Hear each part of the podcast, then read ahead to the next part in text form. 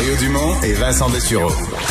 Des propos crédibles, avec des fois un brin de sarcasme. Ben, quand les nouvelles sont moins crédibles. Mario Dumont et Vincent Dessureau. Cube Radio. Alors, euh, surprise aujourd'hui dans le monde des affaires québécois, alors qu'on a appris en cours d'avant-midi que l'entreprise Cogeco euh, avait été l'objet d'une offre d'achat hostile euh, par un groupe, un groupe composé d'abord au Canada de Rogers, grande entreprise du domaine des communications bien connue, mais Rogers qui s'est associé avec un géant, en fait avec la filiale américaine d'un géant européen, Altis, et donc à deux, ils offrent 10 milliards pour les actifs de Cogeco, 5 euh, milliards pour euh, la partie la partie canadienne de Cogeco. Sylvain Larocque, journaliste euh, à la section argent du Journal de Montréal et du Journal de Québec, a suivi ça toute la journée. Bonjour Sylvain. Bonjour Mario. C'est peut-être moi qui n'ai pas attentif, là, mais il me semble que j'avais pas vu, c'est tombé vraiment des nues que Cogeco puisse faire l'objet d'une offre d'achat comme ça. Moi, j'avais pas vu de rumeur. Là. Non, il n'y avait pas de rumeur et euh, même la, famille Audet qui contrôle Cogeco euh, a été prise par surprise, semble-t-il. Euh, hier soir, hier soir, d'après ce qu'on comprend? Oui, ou peut-être même ce matin, là. En tout cas, ils n'ont pas eu de préavis, disons. et parce qu'habituellement, dans ces dans ces dossiers-là, il y a des tractations, tu sais, il peut y avoir des négociations, des, des premières approches pour voir s'il y a de l'intérêt ou non. Et semble-t-il qu'il n'y en a pas eu. Ou s'il y en a eu, disons qu'il n'y avait pas du tout d'intérêt de la part de la famille de vendre. Donc euh, là, le groupe américain a décidé de d'y aller avec une offre hostile. Les, sommes d'argent sont colossales. Je ne sais pas si les gens au Québec avaient conscience de la, de la grosseur et de la valeur de Cogeco, là, mais ça nous en donne. Tu sais, quand quelqu'un fait une offre, met des milliards sur la table, c'est une, disons, c'est une vraie, un vrai étalon de mesure de ce que ça vaut. Oui, 10 milliards.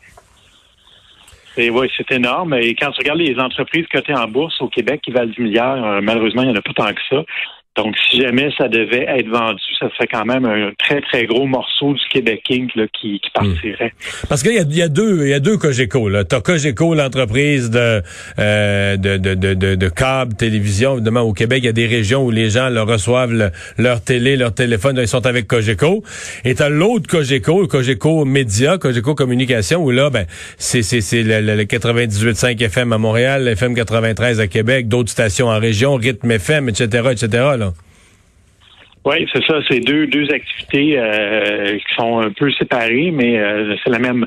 Dans le fond, il y a deux entreprises cotées en bourse, mais dans le fond, c'est la même entreprise. Là. Euh, c'est une entreprise qui a ses racines à Trois-Rivières. Ça avait été démarré, je crois, dans les années 50 par le père de Louis Audet, qui est le, le président du conseil actuellement, qui, qui, avait une station, qui travaillait dans une station de Radio-Canada, qui avait décidé de voler de ses propres ailes, qui avait des stations locales dans ces régions-là. Puis ensuite, il a acheté des compagnies de câbles au Québec, en Ontario. Donc, c'est vraiment une compagnie, une belle compagnie québécoise du, Québec Inc. qui, euh, qui faisait partie de l'affirmation économique des, Québécois. Hmm. Et, une famille, on, dit beaucoup de choses cette famille-là, mais je pense que là, tout le monde va s'entendre des gens euh, assez discrets, très disciplinés, très sérieux en affaires. Euh, c'est pas, euh, c'est pas des gens qui dans leur vie ont fait des des coups de tête puis des gestes à l'emporte-pièce, des gens extrêmement méthodiques, extrêmement euh, sérieux, euh, des, des, on dit des gens de, de, de valeurs et de principes aussi là.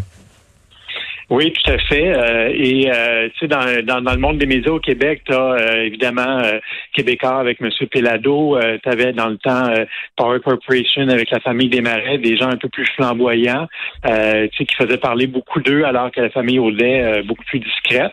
Mais sans qu'on s'en rende compte, ils se sont accumulés une fortune, euh, 10 milliards pour la valeur d'entreprise, 800 millions pour la valeur des actions de la famille. Ça, c'est quand même euh, colossal.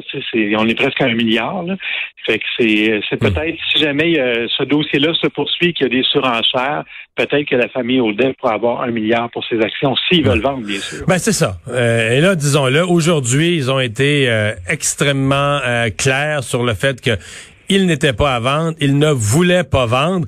Est-ce qu'ils ont le pouvoir? Parce qu'ils sont, euh, tu sais, les gens peuvent devenir mêlés. T'as actionnaire majoritaire, actionnaire de contrôle. La famille a, un holding, la famille Odette qui s'appelle la gestion Odem. Euh, jusqu'à quel point sont-ils propriétaires de, de Cogeco, de l'autre entreprise qu'on appelle Cogeco Communication, celle de médias. Euh, donc, jusqu'à quel point ils sont actionnaires majoritaires ou actionnaires de contrôle? Comment ça fonctionne? Ah, ils contrôlent Cogeco, ça c'est sûr et certain. C'est blindé. Pourquoi? Parce qu'ils ont des actions à vote euh, à droit de vote multiple. Donc, chaque action qu'ils possèdent, c'est comme des super actions qu'ils ont. Et ils ont euh, 10 votes pour chacune des actions qu'ils ont. Donc, ils n'ont pas beaucoup en valeur économique, ils n'ont pas beaucoup dans l'entreprise. Euh, ils ont peut-être 10% du capital, mais ils ont plus que 50% des droits de vote. Donc, ils contrôlent l'entreprise avec relativement peu d'argent. Et euh, il y a beaucoup de compagnies québécoises euh, qui, ont, qui ont cette structure-là. Ça permet justement d'éviter des offres hostiles. Et s'ils veulent pas vendre, ils vendront pas. Puis il n'y a rien qui va pouvoir forcer quelqu'un Donc là-dessus, ouais. changer d'idée. Là-dessus, il faut être clair avec les gens qui nous écoutent. Si la famille Odette, si les gestions Odem décident, on n'est pas à vendre peu importe l'offre, ça peut pas être vendu d'aucune manière. Non. Même si ça va devant les tribunaux et tout ça, c'est sûr qu'à un moment donné, il pourrait avoir des actionnaires euh, minoritaires qui pourraient dire, ben là, les, les intérêts de la famille sont pas alignés avec mes intérêts, moi, comme petit actionnaire de Cogeco, et je, veux euh, forcer l'entreprise à, vendre.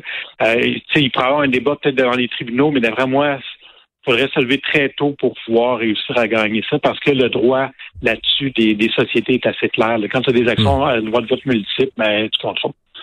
Mais en même temps, on se demande, euh, mettons que là, là, ils sont ils sont sur 800 millions. Euh, si euh, l'offre devait devenir encore plus généreuse, est-ce qu'il y, est y, a un point de rupture? Est-ce qu'il y a un point de rupture? Je comprends que euh, ah. les Audets disent on est on, est des gens de principe, on n'est pas à vendre, là, mais je veux dire, euh, il y, a un vieux sage en business qui disait tout est à vendre, tout est à vendre à un certain prix, non?